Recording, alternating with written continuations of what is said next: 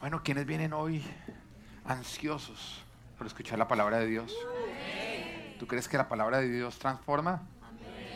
Pero solamente cuando la vivimos y la ponemos en práctica o no. Amén. Bueno, levanta tu mano derecha y dile, Señor Jesús, yo sé que tú estás en este lugar y yo sé que tú me vas a hablar. Ayúdame a escuchar, a entender y a practicar. Ayuda al pastor. Predica a través de él. Y en el nombre de Jesús, callamos todo diablo. Y todos decimos, amén, amén. No repita, todos decimos, no se tire la oración. Bueno, miren, estamos en nueva serie. Pero yo creo que esta serie es la serie más importante de toda la historia de Full Life. Estoy hablando no solamente de historia pasada, estoy hablando de historia futura. Yo creo que esta serie es supremamente importante porque es sobre la cual se construye esta iglesia. Y por eso se llama Live a Full Life. Así que déjame decirte que si tú llegaste a esta iglesia en el día de hoy, llegaste en el momento correcto. Pero también quiero comprometerlos a cada uno de ustedes a que a lo largo de esta serie, si a ti te toca faltar un domingo por fuerza mayor, ¿fuerza mayor qué es? Fuerza, mayor, no, no sancocho de tía Magola. Amén. Fuerza mayor es fuerza mayor. ¿Ok? Estamos así, ¿no? Para eh, eh, define bien fuerza mayor. Fuerza mayor es no pude ir porque estaba enfermo, porque estaba viajando por, por, por, sí, porque estaba, por, viajé porque estaba enfermo. Bueno, siempre es enfermo. Fuerza mayor es enfermo. Bueno, pero que si tú llegas a tener que faltar, tú te vas a desatrasar.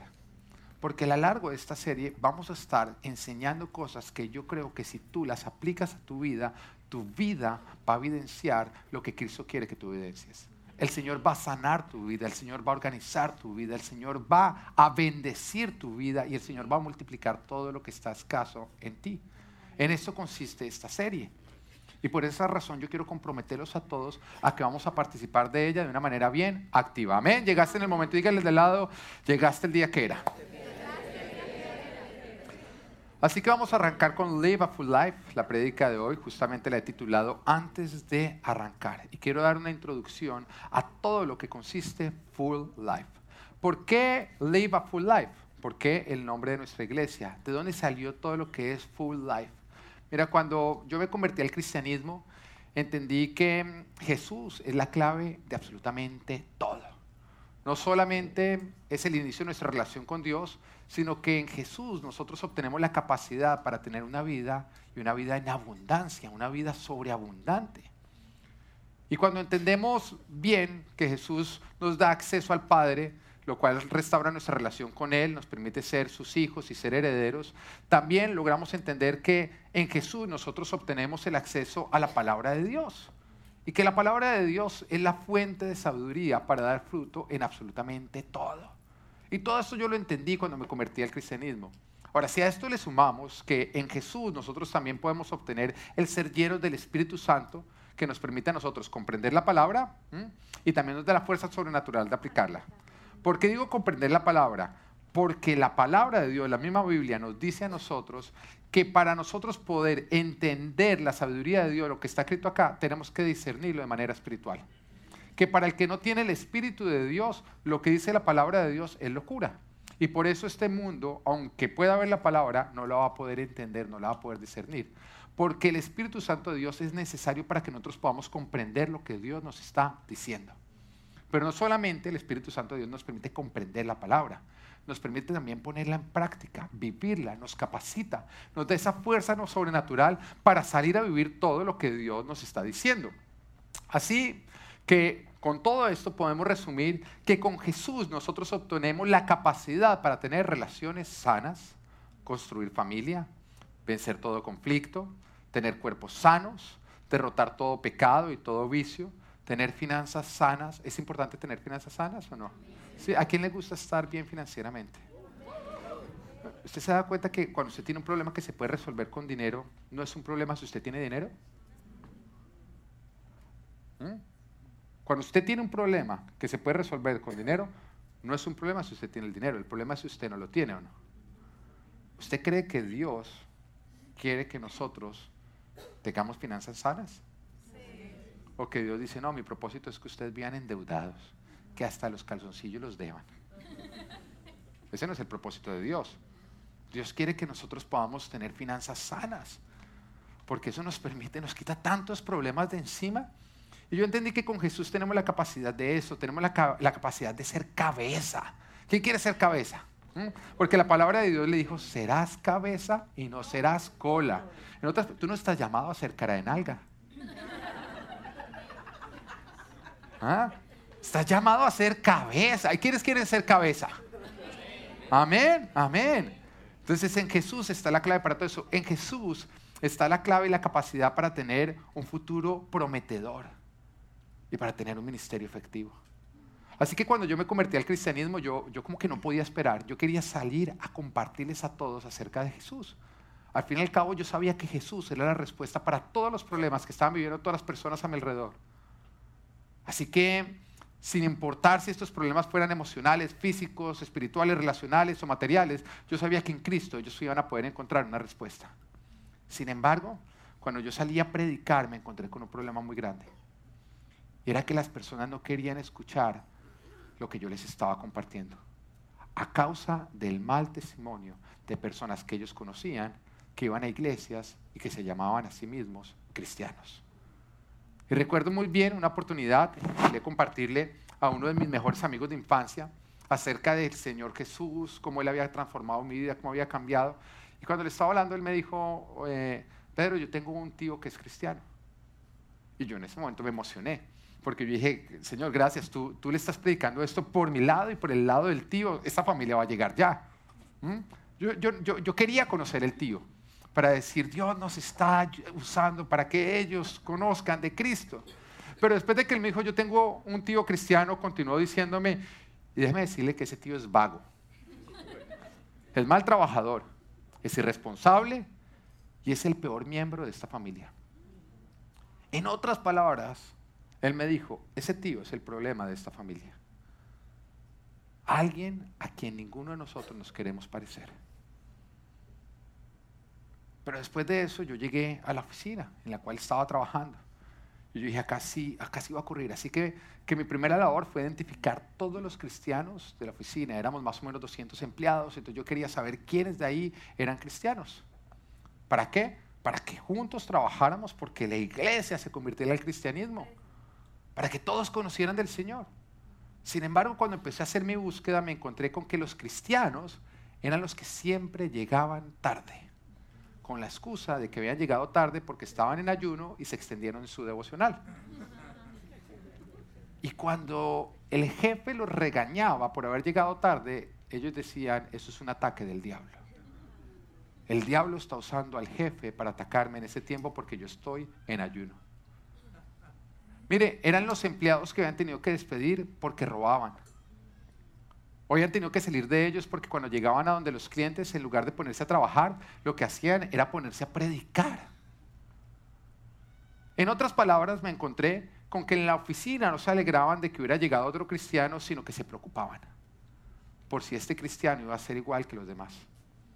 Así que todo esto me confrontó y me empezó a crecer como un peso en mi corazón, un peso santo.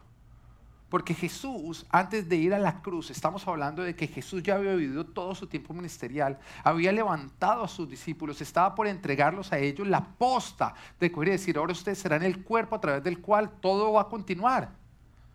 Porque Jesús en ese cuerpo estaba por ir al Padre. ¿Lo entendemos? ¿Qué cuerpo quedaba? El mismo que existe ahora, nosotros. Nosotros.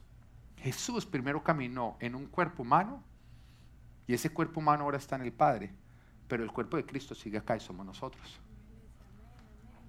No, sé si comprendes lo que yo te acabo de decir. Jesús sigue en la tierra en un cuerpo humano. Tú y yo. Este cuerpo. La iglesia. Así que él antes de ir al Padre, él llega y, revela a sus discípulos, eh, discípulos el propósito de cada uno de nosotros como creyentes. Y nos dice que junto con el Espíritu Santo nosotros seríamos sus testigos. Pero mira lo que nos está diciendo en Juan capítulo 15, versículo 26 y 27. Dice, cuando venga el consolador, ¿quién es el consolador?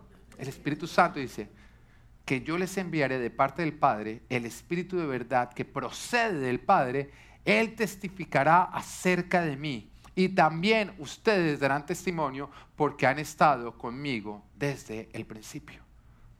El Señor en este momento empieza a decir que nosotros estamos acá para testificar acerca de Él. Ese es nuestro propósito. A testificar que es dar a conocer una verdad que nosotros conocemos pero que el mundo no conoce. Si están en un juicio y a ti te llaman como testigo, ¿para qué te están llamando? Para que tú des a conocer una verdad que tú conoces pero que ellos no conocen para que se sepa qué ocurrió. Y nosotros somos los testigos de Cristo junto con el Espíritu Santo. Este mundo no conoce de Cristo, pero va a conocer de Cristo porque tú y yo estamos testificando. ¿Lo vamos entendiendo o no? Pero cuando Jesús resucitó, después de ir a la cruz, cuando resucita, antes de volver al Padre, vuelve y recuerda este mismo propósito. Y urge a los cristianos a esperar para ser llenos del Espíritu Santo para que se pueda cumplir. Y nos dice en Hechos capítulo 1, versículo 8, pero cuando venga el Espíritu Santo sobre ustedes, recibirán poder y serán mis testigos, tanto en Jerusalén como en toda Judea y Samaria y hasta los confines de la tierra. Y acá quiero hacer un paréntesis. ¿Cuándo empezó Jesús a predicar? ¿Cuándo arrancó su ministerio? Después de que él fue lleno del Espíritu Santo. Nos dice la palabra que él fue bautizado y cuando subió de las aguas se abrió el cielo descendió el Espíritu Santo en forma de paloma sobre él. El Señor dijo, este es mi Hijo amado, muy complacido estoy con él. Y a partir de ese momento arrancaron los milagros y arrancó todo lo que fue su testimonio, cuando llegó el Espíritu Santo. Y él estaba diciendo después al cuerpo que le iba a dejar, ustedes van a pasar por el mismo proceso que yo. El Espíritu Santo de Dios va a descender sobre ustedes y después van a arrancar los milagros. Y después ustedes van a tener que salir a testificar y entonces la obra que yo arranqué va a continuar a través de ustedes. Ese es el propósito nuestro. ¿Van comprendiendo? ¿Es, ¿Esa es la cara de comprender o de estoy perdido? ¿Ah? Mira de lado porque hay, algunos que están ahí.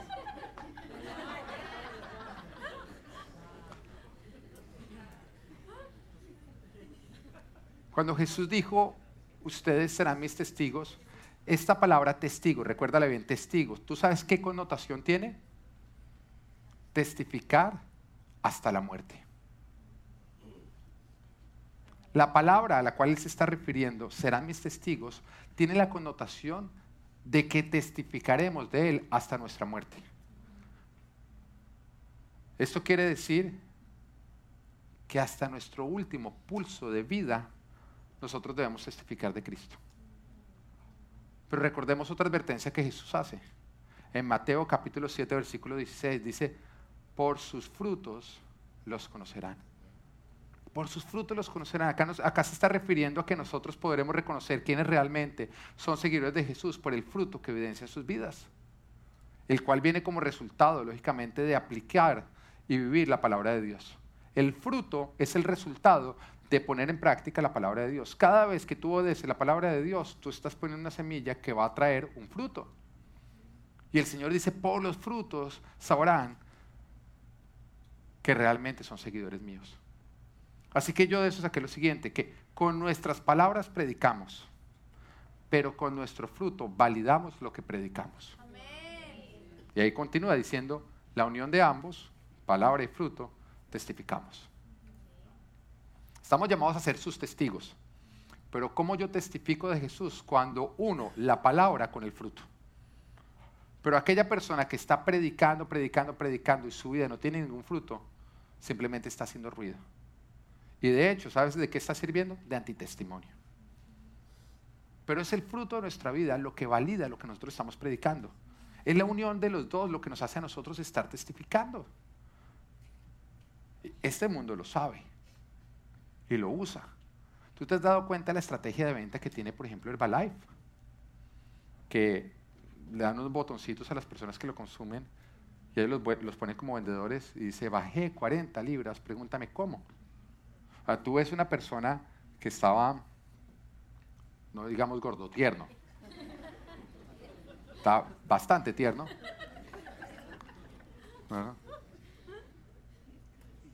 Y él dice, perdí la ternura, perdón, perdí 40 libras. era tierno, pero ahorita lo es fit. fit, como tú dices, oye, está, está fit. Dice, perdí 40 libras, pregúntame cómo, tú lo ves si tú quieres estar fit y tú estás bien cariño, tú estás bien tierno, tú le preguntas, oye, ¿cómo hiciste para bajar de peso? Porque él está hablando, pero el fruto está validando lo que él está diciendo. Pero ¿qué pasa si el botón lo tiene alguien que sigue muy tierno? ¿Mm? Yo bajé 40 libras, pregúntame cómo. Y tú lo ves y dices, no salta, rebota. Tú no le vas a preguntar o no. ¿Mm? Tú le dirías, mira, tú no has perdido 40 libras, ahora has podido perder 40 dólares, 40 días, pero 40 libras no. Pero, es que así muchas veces nos vemos nosotros cuando salimos a predicar de Cristo en nuestras vidas, están evidenciando lo contrario. Cuando tú ves que unas personas conocidas están teniendo problemas en su matrimonio y tú empiezas a predicarles, mira, Cristo es lo que necesita tu matrimonio, pero tu matrimonio es un desastre. Ellos ven que tú tratas a tu esposa mal. Cuando tú ves con personas con problemas económicos y tú sales a predicarles de cómo salir adelante en el área profesional, con las finanzas, cuando, cuando tus finanzas son un desastre. Cuando tú eres una persona que, que usa el dinero de una manera irresponsable. ¿Tú crees que alguien quiere escuchar ese testimonio? No es un testimonio, es un antitestimonio. Eso es como si uno llega de verdad a decirle, mira, te voy a ayudar a organizarte en las finanzas, el amigo que está en bancarrota. Eso no funciona. O como si tu padre o tu madre que, o la tía que lleva tres divorcios encima te está diciendo cómo tienes que manejar tu matrimonio. Te va a enseñar cómo divorciarte. Sin embargo, ¿sabe qué es lo absurdo? Que, la mayoría, que, muchas personas están preguntando, ese tipo de personas, ¿qué deben hacer en el matrimonio? Hay muchos que le piden consejo a sus padres divorciados de qué hacer en su matrimonio. Ah, ¿Absurdo o no? Que a los padres divorciados les pregunte cómo hace uno para sacar adelante el matrimonio. Te van a enseñar cómo divorciarte. Pero muchas veces lo que nosotros salimos a hacer, a predicar de Cristo y cómo Cristo es la clave para salir adelante en todo, cuando nosotros mismos no lo estamos viviendo. Y eso no es testificar. Nosotros testificamos cuando la palabra se suma al fruto de nuestras vidas. Y eso es lo que la gente sí quiere oír. Cuando tú tienes personas que están pasando por un problema en su matrimonio, logran entenderse, pero tú tienes un matrimonio saludable, que ellos lo pueden ver y tú les dices, mira, nuestro matrimonio era un desastre, pero desde que Cristo es el centro de nuestras vidas. Mira el matrimonio que yo tengo. ¿Sabes qué? Ellos dicen, yo quiero tener lo que tú tienes. Yo quiero tener lo que tú tienes. Es tu fruto el que valida lo que tú predicas. El fruto de tu vida es el que hace que otros quieran prestar atención a lo que tú estás predicando. Porque todo el mundo quiere escuchar personas exitosas. Nadie quiere escuchar fracasados. Duele, pero es verdad o no. Entonces, ¿por qué más bien no vives el éxito en las diferentes áreas de tu vida para poder después salir a predicarlo? Porque ahí sí vas a tener micrófono. Porque ahí sí vas a tener audiencia. Entonces vuelvo y repito, con nuestras palabras predicamos, pero con nuestro fruto validamos lo que predicamos. La unión de ambos, palabra y fruto, testificamos. Y entendiendo esta necesidad, entendiendo esta fuerte necesidad que se convirtió en un peso en el corazón de mi esposa fue que nosotros decidimos cuál sería la visión de Full Life, que creemos que no nació en nuestro corazón, sino en el corazón de Dios. Nosotros empezamos a ver esa necesidad. Muchas personas que predicaban, predicaban, predicaban, predicaban, pero sus vidas solamente invalidaban. Nos pasaba que cuando llegamos con emoción a hablarle a la gente de Cristo, la gente mismo que decía, ay no, otro cristiano que está hablando, no, no, no, ustedes son un desastre. Y nosotros dijimos, vamos a levantar una iglesia diferente, Señor. De hecho, Dios nos dijo, ustedes van a levantar una iglesia diferente. Una iglesia que no solamente haga ruido y me haga quedar mal. Una iglesia que esté levantándose a testificar porque con sus vidas, con el fruto de sus vidas, están validando lo que sus bocas están diciendo. Y así fue como nació la visión de Full Life, la cual todos ustedes se deberían saber. Por una sencilla razón, cuando tú te montas a un avión, ¿qué es lo primero que tú tienes que saber? Sí, o sea, tú no te montas a un avión y a mitad de vuelo, bueno, bueno, ¿para dónde vamos? ¿Dónde va a llegar este chévere? No. Si tú ves que alguien está haciendo eso, tú dijiste, oiga, no, eh, uno no viaja así. De hecho, porque tú, ¿para dónde vas? Es que escoges el equipaje, todo. Tú necesitas saber para dónde estás yendo. Te voy a explicar. La visión es a dónde estamos yendo nosotros. Tú necesitas saber a dónde te estás dirigiendo cuando tú vienes a esta iglesia. Porque cada vez que tú vienes a esta iglesia, cada vez que tú vienes a cualquier reunión ministerial, cada vez que tú tomas un curso, cada vez que tú tomas una consejería, cada vez que algo está ocurriendo, tú estás poniendo un ladrillo y estás construyendo algo. La pregunta es, ¿qué? ¿Qué? Y hay veces que con cada ladrillo tú no vas a identificar que fue eso un amor. Muy bien, amor, es fuego santo. Entonces, cada vez que tú pones un ladrillo, tú no te estás identificando lo que estás construyendo. Digo, con un solo ladrillo tú no lo vas a hacer. Tú llegas a un lugar una hora y tú empiezas a ver ladrillo, ladrillo, ladrillo, y dices, ay, ¿qué van a hacer? Ay, ¿qué van a hacer? Ay, ¿qué van a hacer? Tú no te das cuenta sino hasta el final, hasta que está el letrero. Pero como tú no sabes qué van a hacer, tú no puedes participar en construirlo. Así que la idea acá no es como, bueno, vengamos todos los amigos a ver en qué terminamos. No, tú tienes que saber a dónde te está llevando esta iglesia para tú participar y llegar allá.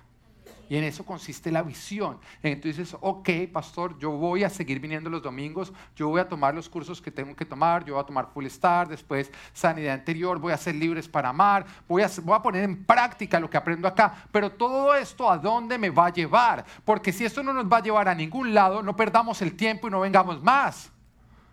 Pero si todo esto nos va a llevar a algún lado, la pregunta es, ¿a qué lado? Entonces ustedes tienen que saber a qué lado. Vivi, ponte de pie y cuéntales a grito cuál es la visión de esta iglesia a todos allá. Reflejar la huella de Jesús en todas las áreas de nuestras vidas, espiritual, eh, espiritual, eh, yo me relacional, profe- eh, física, profesional, ministerial, para impactar nuestras vidas, nuestras familias y las áreas de más necesidad. Amén. Vivi, yo te había dicho que te iba a preguntar. No, ¿no es cierto que no? ¿No? Brenda, ponte de pie. Grítale a todos cuál es la visión de esta iglesia. ¿La visión? La visión, sí. Ok, reflejar la huella de Jesús en todas las áreas de nuestra vida, espiritual, relacional, física, profesional, ministerial, para impactar nuestra familia, nuestra sociedad y las áreas de mayor necesidad. Amén, amén. Excelente, excelente. Javi, ponte de pie. Grítale a todo el mundo. Yo quiero que grites a todo el mundo, de por cierto, soltero. Buen partido. Grítale a todos cuál es la visión de esta iglesia. Acuérdate que dije soltero, te están escuchando las mujeres, ¿no? Ellas quieren ver el bozarrón que sale de ti. Tu chance de vender. Bueno, dale.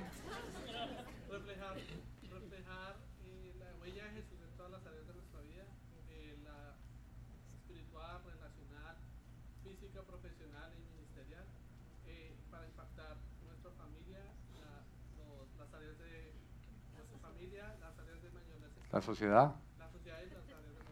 Bueno, le puse nervioso, pero él se la sabe perfectamente. Puse mucha presión sobre él. bueno, ¿a quién más? ¿A quién más ponemos en evidencia? No, mentira. ¿Sabes por qué ellos saben la visión de esta iglesia? Porque ellos están caminando hacia allá.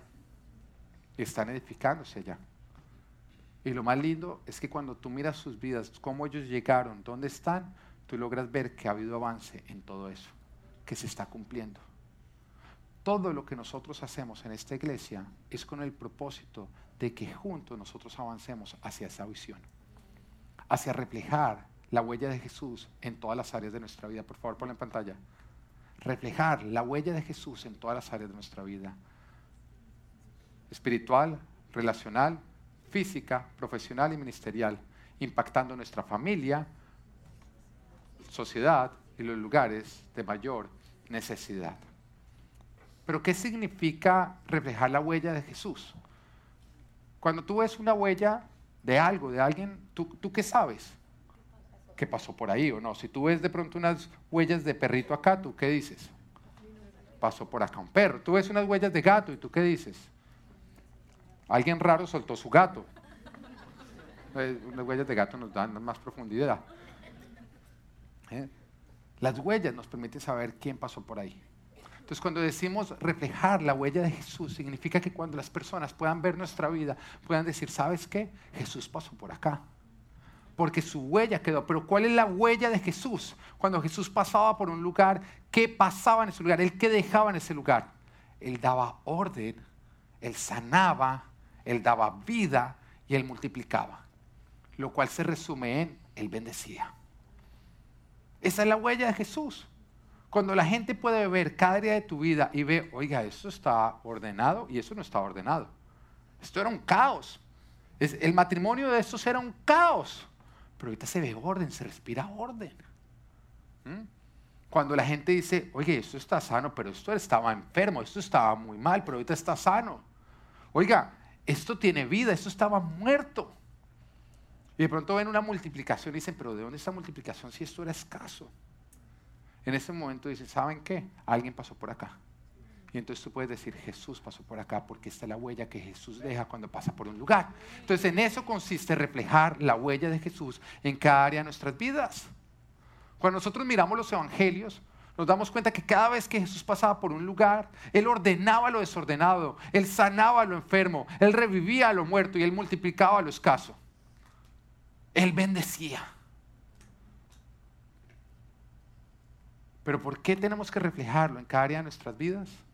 Porque Jesús nos dice en Juan capítulo 10, versículo 10, cuál es el propósito por el cual Él vino.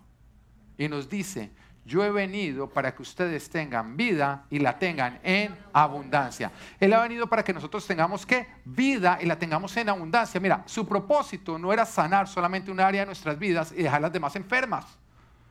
Que muchas veces es lo que vemos personas que viven a Cristo para sanar su parte espiritual. Ya tengo una relación con Dios.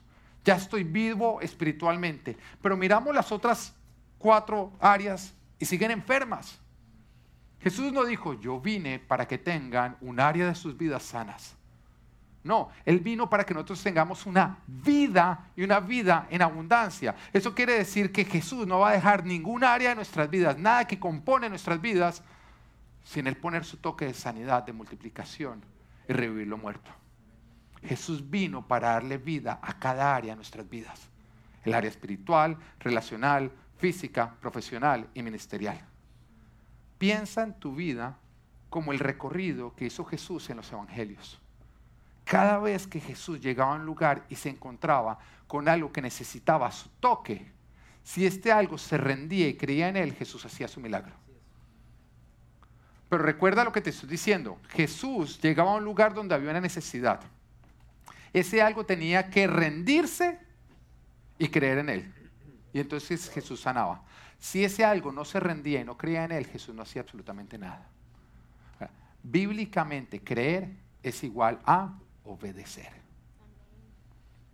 Creer es igual a obedecer. Y acá yo espero que se le caiga una mentira a todos los que creían que creer era un sentir o una emoción. Tú puedes creer aunque no lo sientas. Porque creer es una decisión que se evidencia con tu acción, con que tú obedeces. Entonces muchas veces cuando, cuando, se les dice, mira, si tú crees vas a ver un milagro de Dios, en ese momento empiezan a esperar si yo creo. Mm, van a su emoción. Mm, no, no creo. No creo porque no lo siento. No importa lo que tú sientas o no sientas.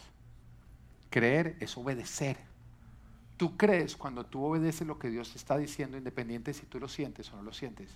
De hecho, la mayoría de las veces tú no vas a sentir, porque el sentir la mayoría de las veces es contrario al creer, porque el sentir está muy relacionado con tus malos deseos, con tu naturaleza pecaminosa. Entonces muchas veces creer va a ser opuesto a sentir y lo vas a hacer obedeciendo. Cada vez que Jesús se encontraba con una necesidad, si esa necesidad se rendía y le obedecía, Jesús obraba en milagros. Entonces piensa en tu vida como cada lugar o tu vida piensa como el recorrido que Jesús hizo de los evangelios. De la misma manera, cada vez que él se encontraba con algo gritaba su toque, si eso creía y se rendía, Jesús hacía su milagro. Porque Jesús está recorriendo tu vida, cada área de tu vida, todo lo que compone tu vida. Y cada vez que él encuentra algo que necesita su toque, él te dice, ríndelo a mí y cree. Y entonces yo obraré en milagros. Pero nosotros debemos creer. Creer es igual a obedecer.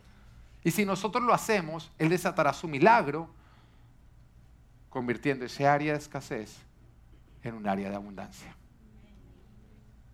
Eso es reflejar la huella de Jesús.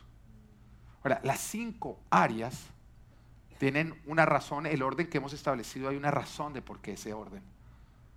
Y pensemos para eso en un carro, este carro.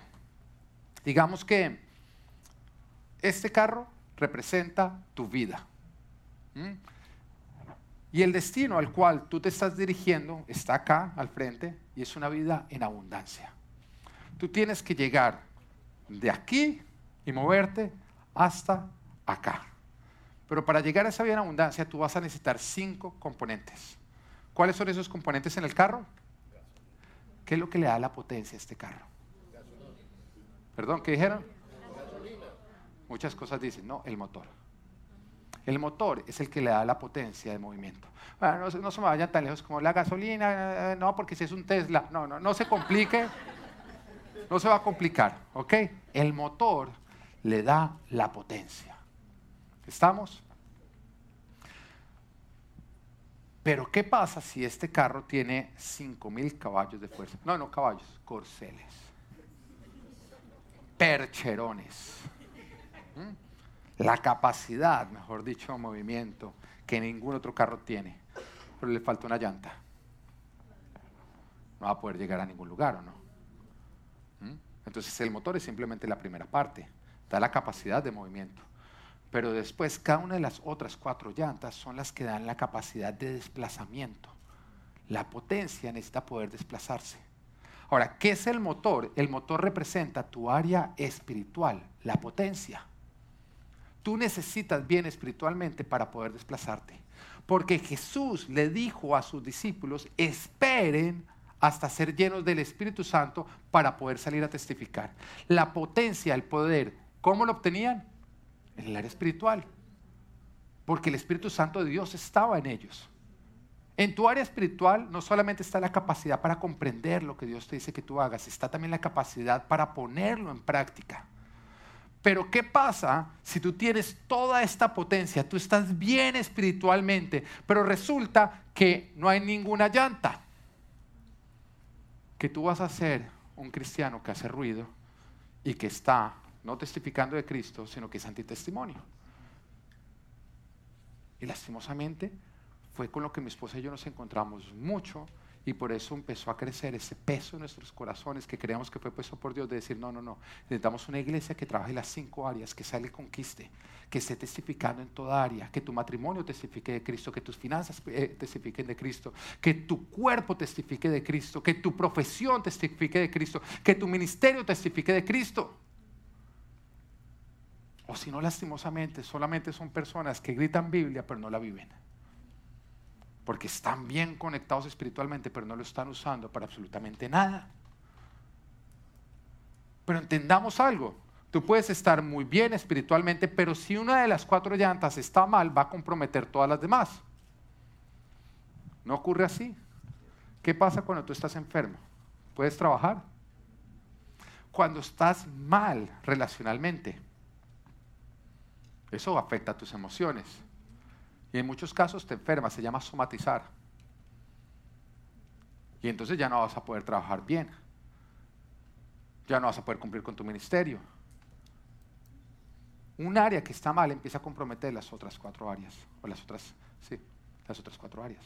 Por esa razón nosotros tenemos que asegurarnos con que las cuatro, las cinco áreas estén supremamente bien. Tenemos que trabajar en ellas. ¿Van comprendiendo lo que les quiero decir o no? ¿Mm? Arrancamos por la espiritual, la espiritual, que es la que nos da la capacidad de ser los testigos de Dios. Viene por el Espíritu Santo de Dios. Y entendamos, sin el Espíritu Santo de Dios, Pedro negó a Jesús.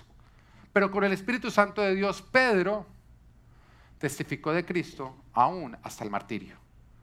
Lo que es imposible sin el Espíritu fue posible con el Espíritu. Igual nos ocurre a nosotros. Lo que tú no pudiste hacer sin el Espíritu, ahora lo podrás hacer con el Espíritu Santo de Dios. Hubo tantas veces que yo traté de sacar adelante las áreas de mi vida sin el Espíritu Santo de Dios y jamás lo pude. Antes de que yo me encontrara con el Señor, yo tenía adicciones. Intenté muchas veces dejar las adicciones, no pude. Intenté mejorar mis relaciones, no pude. No podía, no tenía la capacidad. Pero una vez que tú tienes el Espíritu Santo de Dios en ti, tú tienes la capacidad de salir a conquistar todas las demás áreas. Y tienen que ser conquistadas, porque un área que tú no conquistas es un área que va a afectar todas las demás y que no te va a permitir a ti movilizarte hacia la vida en abundancia. Pero no solamente es que las áreas estén bien puestas, porque yo puedo tener bien puesta esta llanta, pero si la llanta está bajita en aire y el carro empieza a moverse, ¿qué empieza a ocurrir? Que empieza a afectar el movimiento, va a afectar la velocidad, va a afectar el funcionamiento de todo el vehículo. Y hay muchos que de pronto en algunas áreas las tienen, ahí está el área, pero tú no le has metido el aire, no la has inflado bien y por lo tanto cuando tú te estás moviendo está afectando toda tu vida. La Biblia nos muestra que la capacidad de todo empieza por el Espíritu, por nuestra relación con Dios, que somos llenos con Él, pero que todo lo demás tiene que ser conquistado, al igual que los israelitas tuvieron que conquistar la tierra prometida. Y vayamos a esta historia porque esta historia es un cuadro de nuestra vida. El pueblo de Israel vivía como esclavo en Egipto. ¿Qué significaba vivir como esclavo en Egipto? Que ellos no decidían, otros decidían por ellos. Que ellos no eran dueños de nada, otros eran dueños de todo lo que ellos tenían. No eran dueños ni siquiera de su futuro, otro era el dueño de su futuro. Que ellos simplemente vivían para que otros disfrutaran. No tenían ningún tipo de autoridad sobre su propia vida. Pero así éramos tú y yo, porque antes éramos esclavos del pecado. Vivíamos para satisfacer el pecado. Y a pesar de que sabíamos que nos hacía daño, seguíamos amarrados en el pecado. Y el pueblo de Israel es liberado de todo eso por Dios y es llevado al desierto. Pero ¿por qué el Señor llevó al pueblo de Israel al desierto? Muchos dicen para llevarlos a la tierra prometida. No, no es cierto. Él los llevó al desierto para que ellos conocieran a Dios como tenían que conocer a Dios. La palabra siempre dice que ellos saldrían al desierto a adorarlo, a desarrollar una relación con Dios, porque en esa relación nacía todo. Nacía el entender su identidad, nacía en recibir todo el empoderamiento de Dios, nacía el ya ser herederos de todo lo que Dios los hacía herederos. Pero Dios no les permitió a ellos ir a la tierra prometida hasta que ellos no estaban bien en el área espiritual, hasta que ellos no comprendían quién era Dios y quién eran ellos, quién eran ellos con respecto a Dios sino que los dejó ahí. Porque fue en el momento en que ellos entendieron quién era Dios y quién eran ellos en Dios, que ellos ya tenían la capacidad de salir a conquistar las tierras prometidas. Pero ¿qué hubiera pasado si después de ellos entender, claro, Dios es el creador del cielo y la tierra, el que todo lo puede, es mi Señor, es mi Padre, yo soy su pueblo, soy un pueblo conquistador, ellos no hubieran salido a conquistar la tierra prometida, que hubieran muerto en el desierto. Y es lo que muchos cristianos les está ocurriendo. Reciben el conocimiento de Dios, saben que son hijos de Dios, pero no están usando todo ese conocimiento y todo ese empoderamiento para salir a conquistar las otras áreas de su vida. Y por lo tanto están viviendo en el desierto y van a morir en el desierto. ¿Por qué? Porque las tierras tú tienes que salir a conquistarlas. Dios te da la capacidad, pero tú tienes que salir a conquistarlo. ¿Qué significa? Que por venir a la iglesia tu matrimonio no va, no, va, a mejorar. Por venir a la iglesia tus finanzas no van a mejorar. Por venir a la iglesia tu salud no va a mejorar. Por venir a la iglesia tú no vas a estar mejor profesionalmente. No. Acá recibes la capacidad para salir a conquistarlo. La instrucción para salir a conquistarlo. El empoderamiento para salir a conquistarlo. Pero si tú no sales a conquistar, tú vas a permanecer en un desierto. Acá tú vas a aprender lo que tú tienes que hacer para tener un buen matrimonio. Sí, esposas, acá están aprendiendo que si tú quieres tener un buen matrimonio vas a tener que respetar a tu marido. No porque él se gana tu respeto, sino porque Dios ya dijo que lo tienes que respetar. Maridos, acá tú vas a aprender que tienes que amar a tu esposa, no porque la entiendes, porque nadie las entiende, sino porque Dios dijo que las tenemos que amar. No te compliques tratando de entender para amar. Ame, ame, ame. ¿Viene? Hay problemas más fáciles de solucionar que eso. Pero si usted sale y lo aplica, usted va a empezar a conquistar. ¿Cómo se conquista? Muy sencillo. Cuando usted entiende que todo se tiene que perdonar y todo se puede perdonar, todo se empieza a mejorar. Pero no te quedes en el desierto. Una vez que tú ya has recibido toda la instrucción, el empoderamiento, ve y conquista las demás áreas. Porque si tú no sales a conquistarlas, se van a quedar sin conquistar y tú vas a morir en el desierto. Es justamente lo que nosotros con mi esposa sentimos el peso que no puede ser Full Life. Full Life no puede ser una iglesia de personas que entienden quién es Dios y quiénes son ellos en Dios, pero que no salen a conquistar todo lo que Dios tiene para ellos. Dios quiere que tú conquistes junto con Él y con su instrucción cada área de tu vida. Dios quiere darte una vida en abundancia, pero tú tienes que salir a conquistar cada área de tu vida. La pregunta es, bueno, ¿cómo? ¿Cómo conquisto? El cómo es nuestra misión. La misión de Full Life. Yo soy un enamorado de la visión de Full Life y de la misión de Full Life. Me encanta, no existe una mejor sobre todo el planeta de la Tierra. Tenemos la mejor visión y misión de todas las iglesias. ¿Ok? No lo dudes. ¿Cuál es nuestra misión? Ricardo, por favor, ponte de pie y cuéntele a todos cuál es la misión de Full Life. Duro, con un bozarrón. Pavarotti.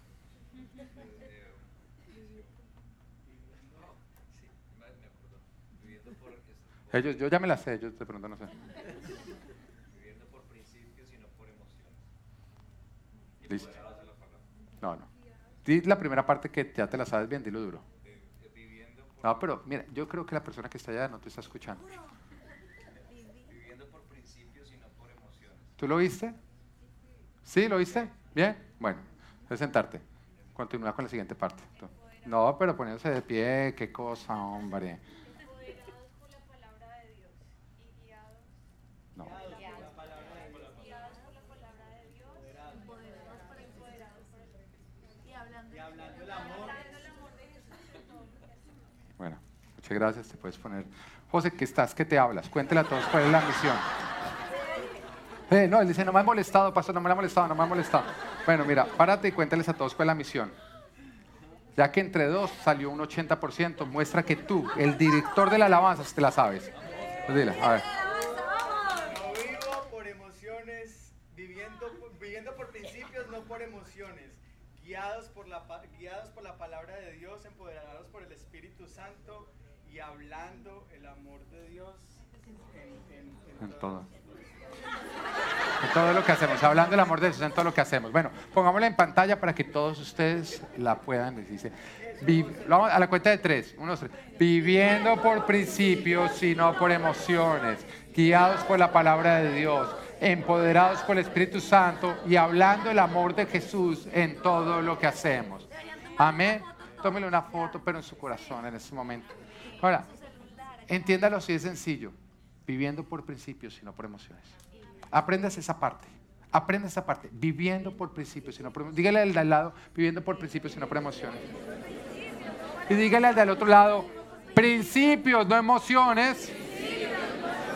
Y a usted mismo, no siendo emocional, sino viviendo por principios. Mire, esto es clave. Esto es clave. Si usted es un emocional, usted no va a llegar a ningún lugar. Sus emociones, ¿sabe dónde lo van a llevar? A la destrucción. Si usted es de los que siempre le está preguntando sus emociones, ¿qué debo hacer para usted hacerlo? Déjeme decirle que usted va camino a la destrucción. Porque cuando usted pelea con su esposa, el Señor le dice a usted, perdona y perdona ya. ¿Y sabe qué le dice las emociones?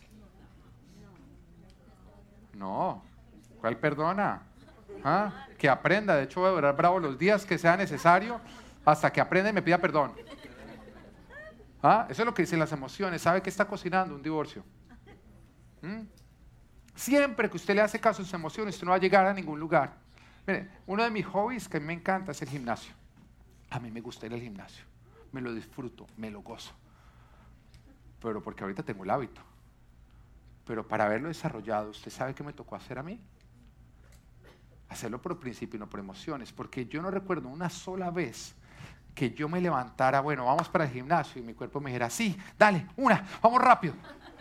Siempre que yo decía vamos al gimnasio, empezaban mis emociones a gritarme, no, qué mamera, qué pereza, veamos televisión, usted está tierno, está lindo así tiernito. ¿Mm? Aprenda chistes y se va a ver chévere, un gordito es... Me decía, ¿Y sabe qué? Y yo iba a salir así, y mire, y pasaba por el frente de la panadería, y yo le voy a decir algo, no hay nada más tentador que el olor a pan caliente, ¿o no? Eso, eso, eso, yo creo que el fruto prohibido olía a pan caliente, recién horneado. ¿Ah? O no, no hay, no- no hay cuerpo que lo resista. Y entonces eh, me invitaba a la panadería, entra, entra, hay pan caliente. Y hasta el momento en que yo llegaba al gimnasio, yo iba a abrir la puerta y, me- y mi- y mis emociones, ¿sabes qué me decía? Todavía puedes no ir, todavía puedes no ir, todavía no puedes ir, estás cerca, estás cerca. Mira, yo iba a montar en la primera máquina y todavía me decía, puedes salir corriendo, nadie te va a juzgar, nadie te va a juzgar. Pero yo no escuchaba, porque yo decidí hacerlo por principios, no por emociones. Todo hábito, toda disciplina se desarrolla porque tú vives por principios, no por emociones. Todo lo bueno, todo lo que te hace bien va a requerir que tú vives por principios o no por emociones. Mire, eso así es sencillo. Si es rico, engorda. ¿No? Usted no necesita saber qué le metieron. Si es rico, usted sabe, esta vaina engorda. Está delicioso, esta vaina engorda. Dígame que no. A uno le dicen, no, mira, es que salió esto dietético. Uno no tiene que probar. Uno dice, ya, feo, le quitaron lo rico. ¿Mm? Porque todo lo que va a favor de las emociones es dañino. Para llegar a donde vale la pena vamos a tener que negarnos mucho. Y esto aplica en todas las áreas de nuestra vida. Por eso te digo, vivir por principios, no por emociones. Mientras que tú hagas lo que tus emociones te están diciendo, tú vas camino a la destrucción. Tú tienes que cambiar ese cassette y más bien empezar a vivir por principios. No importa si lo quiero o no lo quiero hacer. La pregunta es, Dios, ¿lo hago o no lo hago? Por principios, ¿qué quiere decir? Establecidos por Dios. Y por eso la siguiente parte de la visión, de la misión es, viviendo por principios, no por emociones, dice, guiados por la palabra de Dios. Eso quiere decir que ¿quién define nuestros principios? La palabra de Dios. Empoderados por el Espíritu. ¿Dónde tú obtienes la fuerza para vencer las emociones?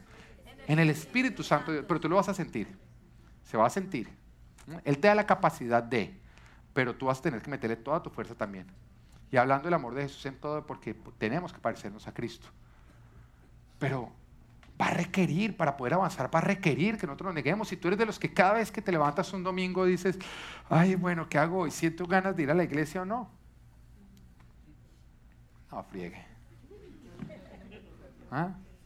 Te levantas en la mañana y bueno, tengo ganas de hacer mi devocional hoy. Tengo ganas de orar. Tengo ganas de hacer el bien. Cu- Cuando tú vas en tu carro manejando y, el semáforo cambia en rojo, tú dices, ay, rojo, siento frenar. Es que el color del amor me va a No, tú, tú no lo haces por emoción, tú lo haces porque tú sabes que si tú te vuelas el semáforo viene en consecuencia. Lo mismo tiene que ocurrir con respecto a los principios establecidos por Dios. Si tú no vives por los principios que Él establece, va a venir un golpe. Pero si tú te ajustas a esos principios, tú vas a avanzar en tu vida. Si tú eres un emocional, no vas a llegar a ningún lugar bueno. Vas a ir camino a la destrucción. Si tú vives por principios establecidos por Dios, felicitaciones. Vas camino a conquistar cada área de tu vida. La pregunta es, ¿quién eres tú? ¿Cuál eres tú? Pero nada bueno va a salir producto de hacer lo que tú quieres. Cuando tú tienes un problema con tu esposa, a mí me gusta hablar mucho del matrimonio porque sabes que yo creo que en el matrimonio el Señor lo estableció porque de ahí nace la familia y la familia nace la iglesia y nace todo lo bueno que está acá. Ahora tú dices, no, pero es que yo soy madre soltera. Ok, tienes hijos, tienes personas a tu alrededor y tú tienes que valorar la familia y ser pro familia. Saber esto no solamente es para el matrimonio, es para tu ayudar a que haya otros matrimonios. ¿Mm? Pero cuando uno tiene un problema con el cónyuge, ¿quién tiene ganas de perdonarse rápido? ¿Quién? ¿Quién- ¿Usted cree que a mí me dan ganas de perdonarme rápido? ¿Ah? Estamos y mi esposa hace algo que a mí me molesta, de pronto algo que me hace sentir respetado de otras personas, aunque no haya sido su intención, pero me siento así, respetado. ¿Usted cree que en ese momento mis emociones dicen, ay, y abrázala, ay, qué rico? No, me dan ganas de mandársela a Dios. ¿Ah? Express Line.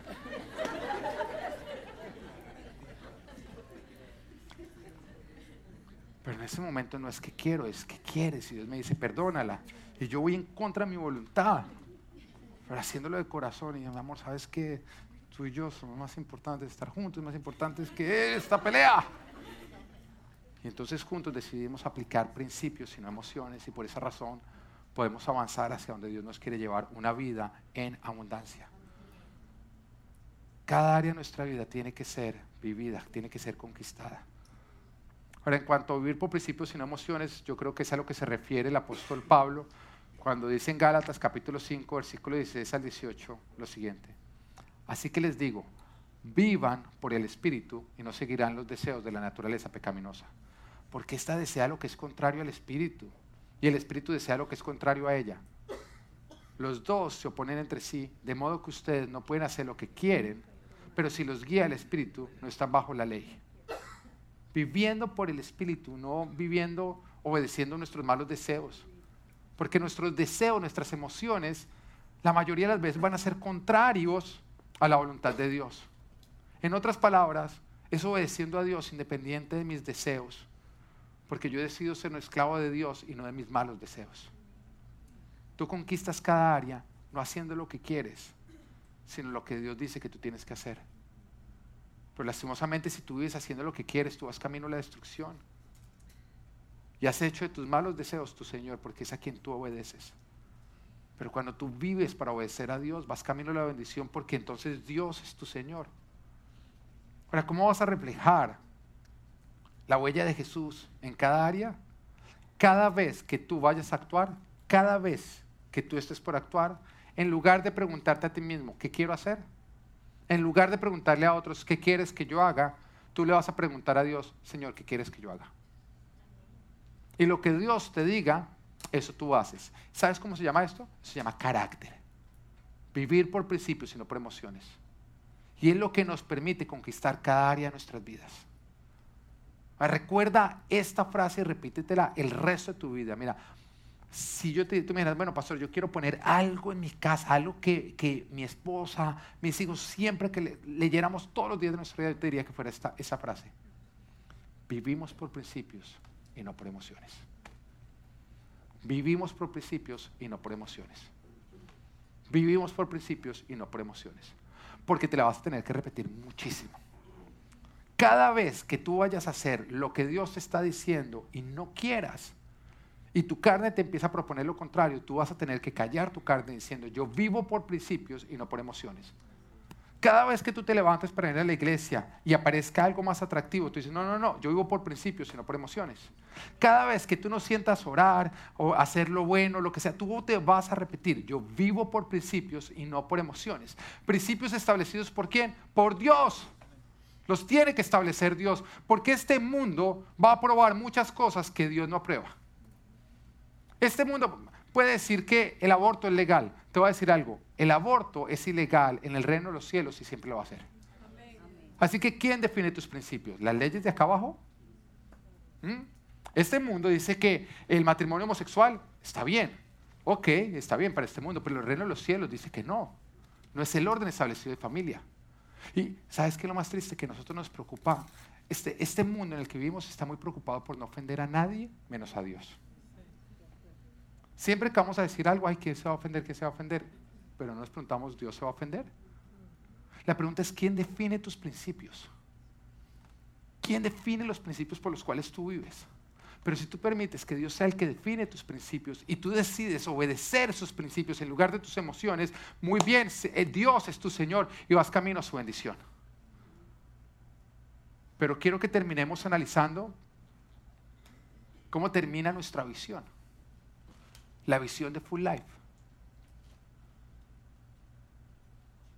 Reflejar la huella de Jesús en toda área de nuestras vidas. Espiritual, relacional, física, profesional y ministerial. Y acá viene cómo termina.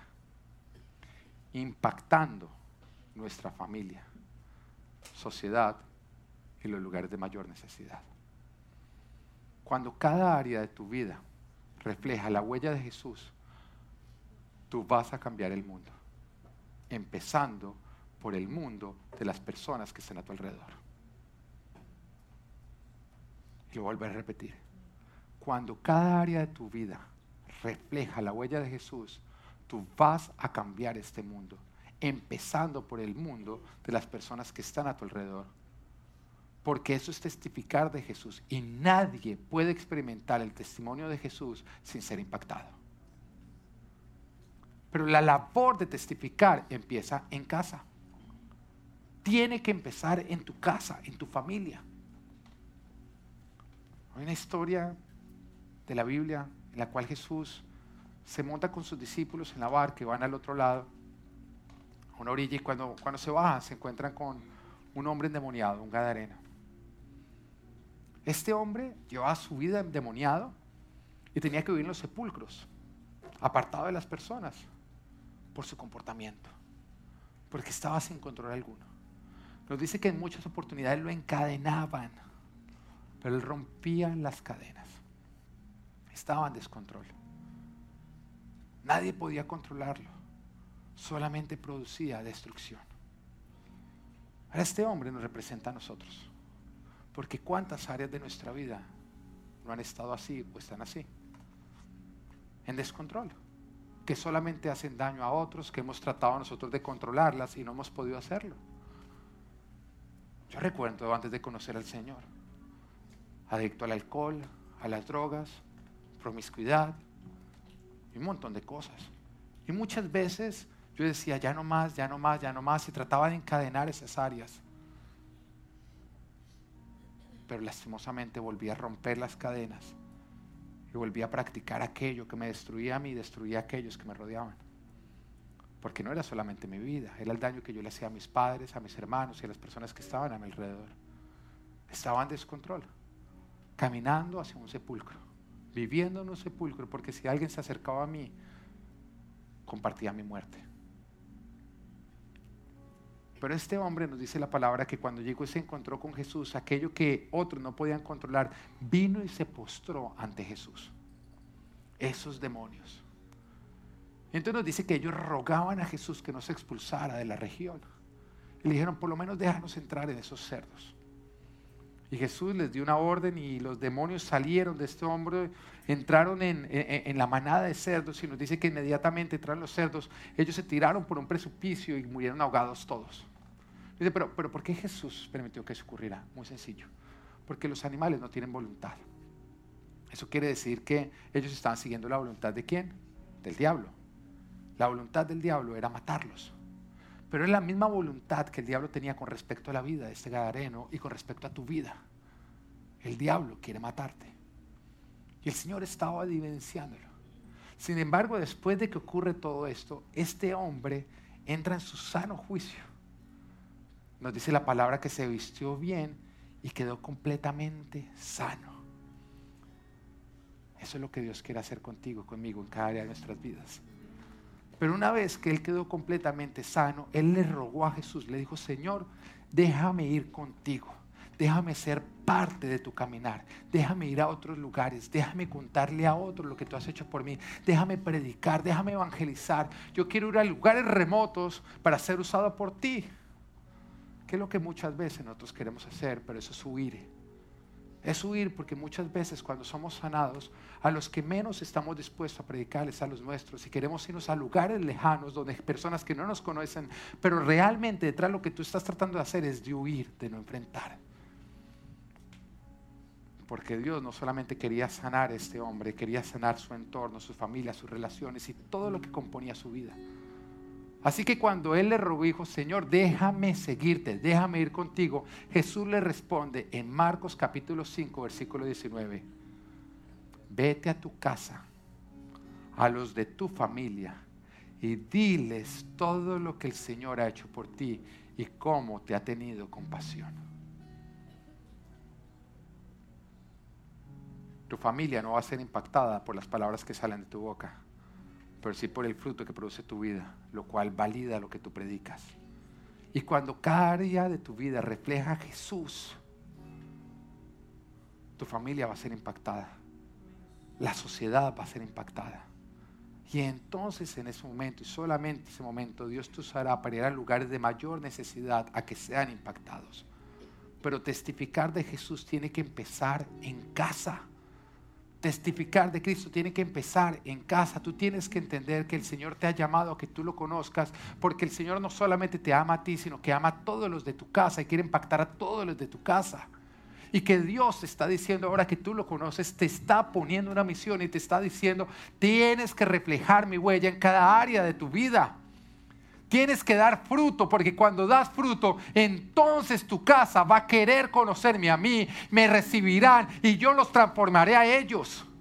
El Señor te está diciendo, no te llamé a vivir en un desierto donde simplemente me conoces a mí. No, te saqué al desierto para que me conocieras, para ahora ir a conquistar cada área de tu vida, para que refleje mi huella, para traer vida donde hay muerte, traer sanidad donde hay enfermedad, traer orden donde hay desorden, para de esa manera evidenciar mi bendición. Porque cuando otros vean esa bendición, cuando otros vean ese fruto, entonces tú hablarás y tus frutos testificarán que yo soy Dios y que he venido a traer vida y una vida en abundancia.